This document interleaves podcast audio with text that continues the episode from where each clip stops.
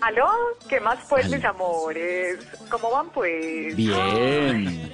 No, Esteban, le cuento que con mi decoración navideña estoy más contenta que James cantando Tú, tú, nadie como tú, tú, no hay un sustituto.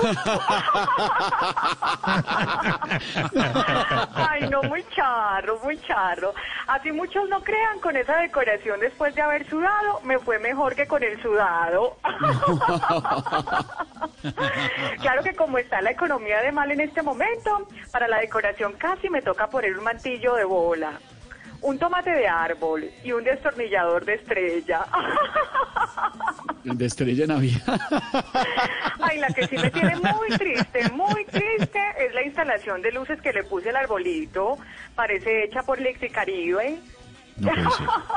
un bombillo se apaga, otro se prende. Otro se apaga, otro se prende. Ah, ¿Y no, pero es que, es que así Ay, es, Paulita. Bueno, chao pues mis amores y acuérdense que el que no haga la Navidad, que sufra, que chupe y que llore.